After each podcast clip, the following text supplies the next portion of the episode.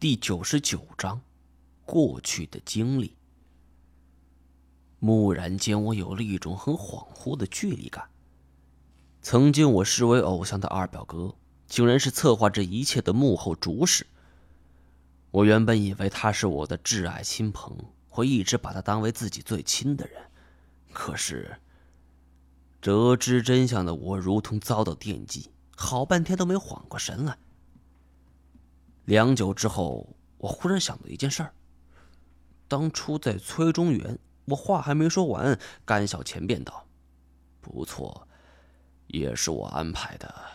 张一毛，咱们哥俩朝夕相处这么久，你的脾气秉性我一清二楚。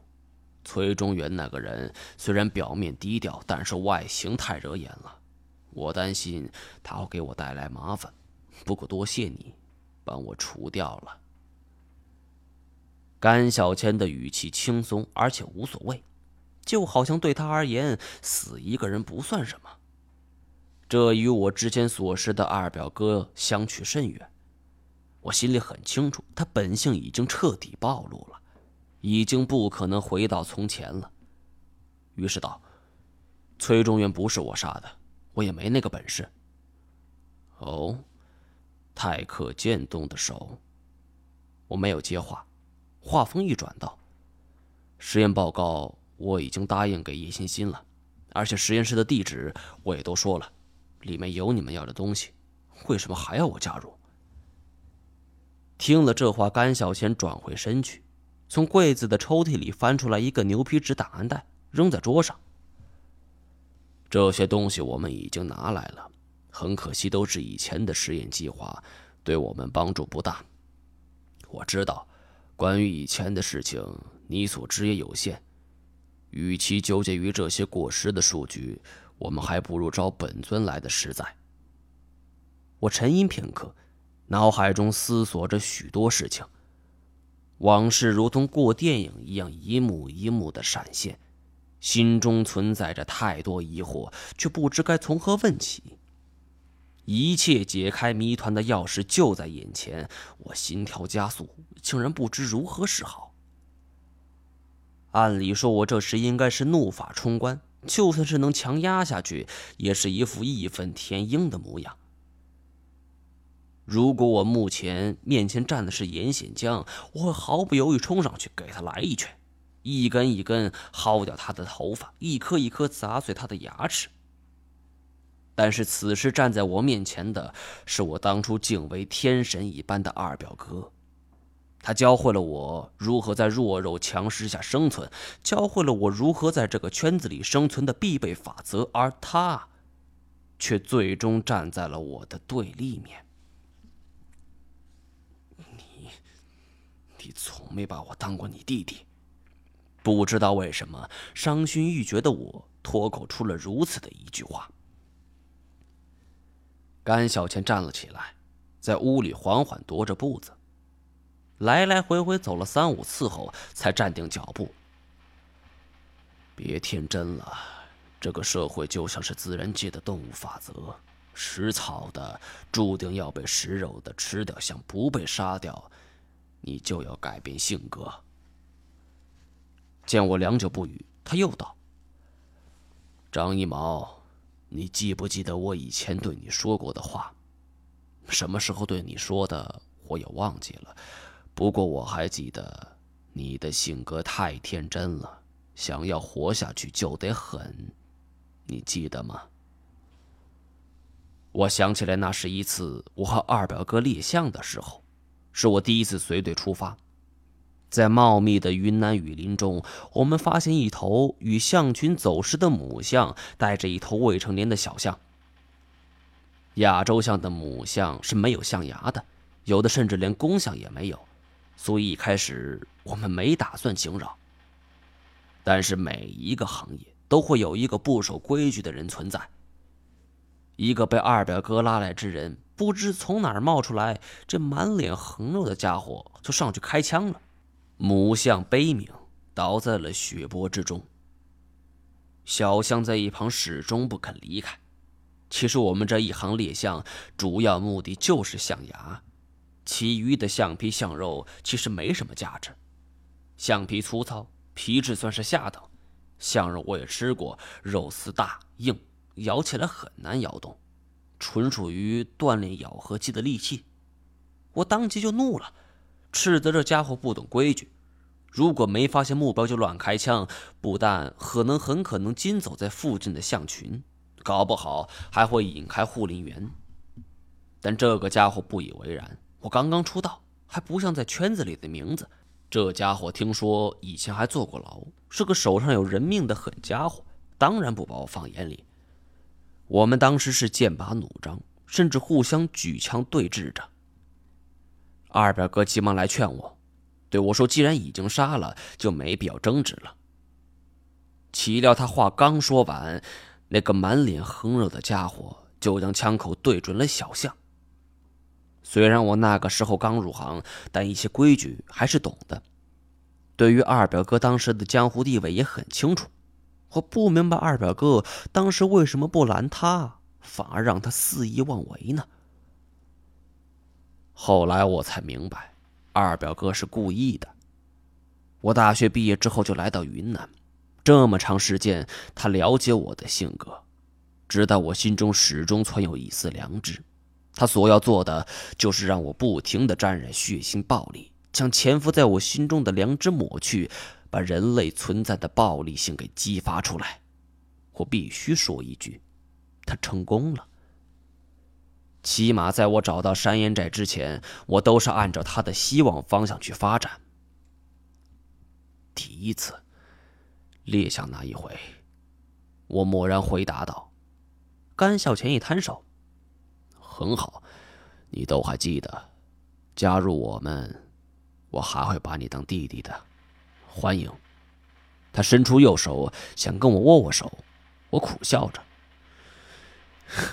这就是你想要的。”没错，你想要的无非是让我成为你的工具，以前是，现在也是。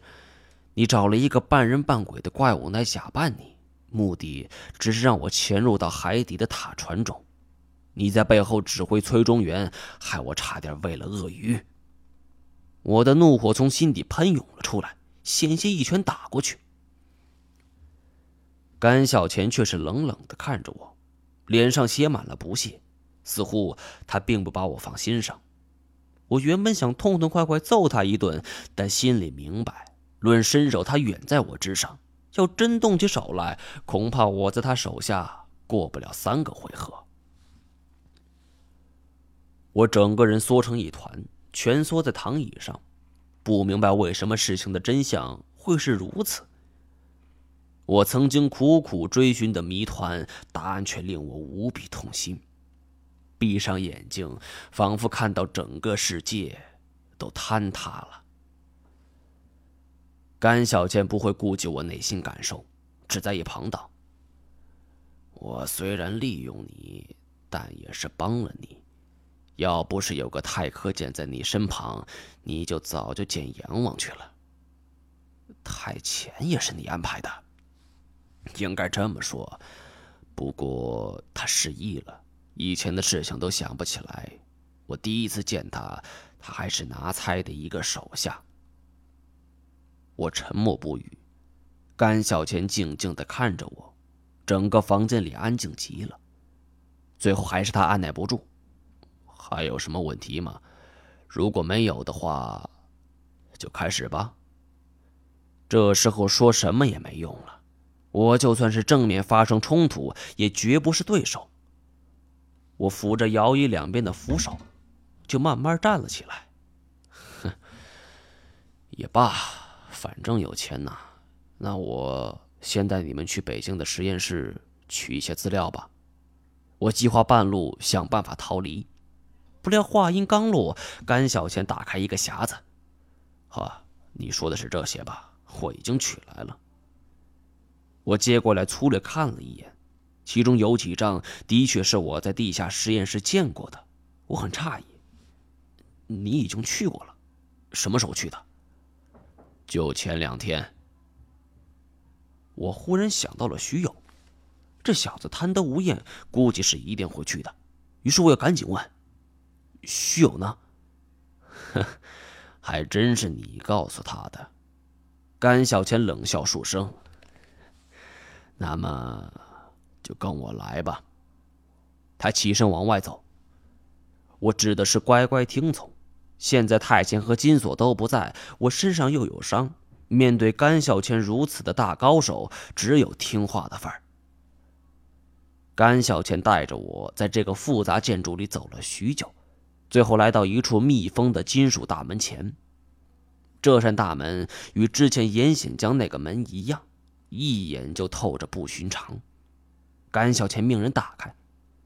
随着厚重的金属阀门转动，门逐渐开启，一团白雾带着令人发抖的寒气从里边溜出来，透彻脊髓。这是一间冷藏室。看守门口的两个人拿来两件特制的防寒服给我们换上，我们这才走进了冷藏室。尽管身上有这种加厚的防寒服。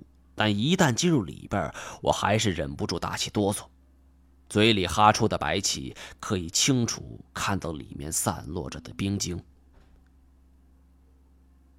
好不容易看清了眼前形势，却令我连连诧异。眼前的冰库中，靠着三处的墙壁堆满了巨大的冰块，大小如同棺材一样。